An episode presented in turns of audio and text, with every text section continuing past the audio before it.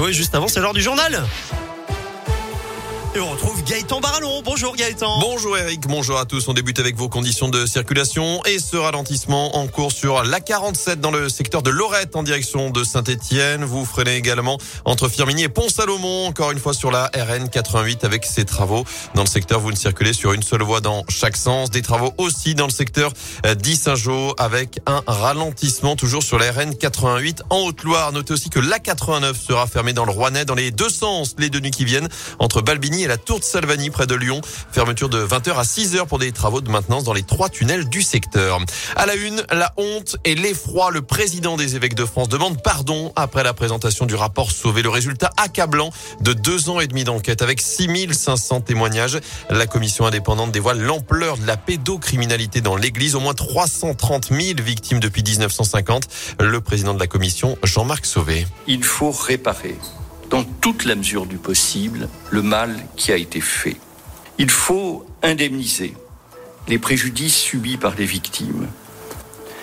Je voudrais dire à cet égard que cette question de l'indemnisation, ça n'est pas et ce ne peut pas, ça ne doit pas être un don.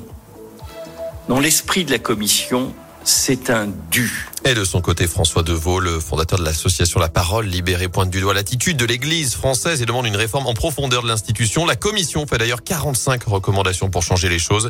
Vous retrouvez plus d'infos sur radioscoop.com. Dans l'actu également, tout augmente, sauf nos salaires. Le mot d'ordre ce matin dans les rues de Rouen, de saint du Puy-en-Velay, journée de mobilisation interprofessionnelle. La première depuis la rentrée pour la hausse du SMIC et des salaires, contre les réformes de l'assurance chômage et des retraites. 950 personnes ont défilé ce matin à saint selon la préfecture, 400 à Rouen. Notez que cette mobilisation provoque des perturbations dans les transports, les crèches ou encore les cantines. Le détail à retrouver sur radioscoop.com. Le gouvernement annonce une saison de tolérance. Il n'y aura finalement pas de sanctions cet hiver si vous n'êtes pas équipé. Les chaînes pneus neige ou quatre saisons deviennent en principe obligatoires le 1er novembre dans toute ou partie de 48 départements dans la Loire et la Haute-Loire. 47% d'entre vous prévoient tout de même de s'équiper cette année selon la question du jour sur radioscoop.com. Après le derby, vous avez aimé le penalty de Wabi Kazri, les parades d'Etienne Green. Sachez que les maillots des Verts sont vendus aux enchères. Les maillots portés dimanche face à Lyon, signés par les joueurs. Initiative du club et d'ASS Cœur Vert en pleine opération Octobre Rose pour sensibiliser au dépistage du cancer du sein. Plus de 5300 euros ont déjà été euh, promis. Ça dure jusqu'en fin de semaine prochaine, notamment 1200 euros rien que pour le maillot d'Etienne Green impérial dimanche soir à Geoffroy Guichard.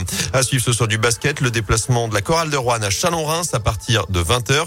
Enfin, une nouvelle tournée pour Mathieu Chédid, alias M. Les réservations sont ouvertes sur le site labo-m.net avec des dates dans la région, notamment à saint Ce sera le 21 avril au fil.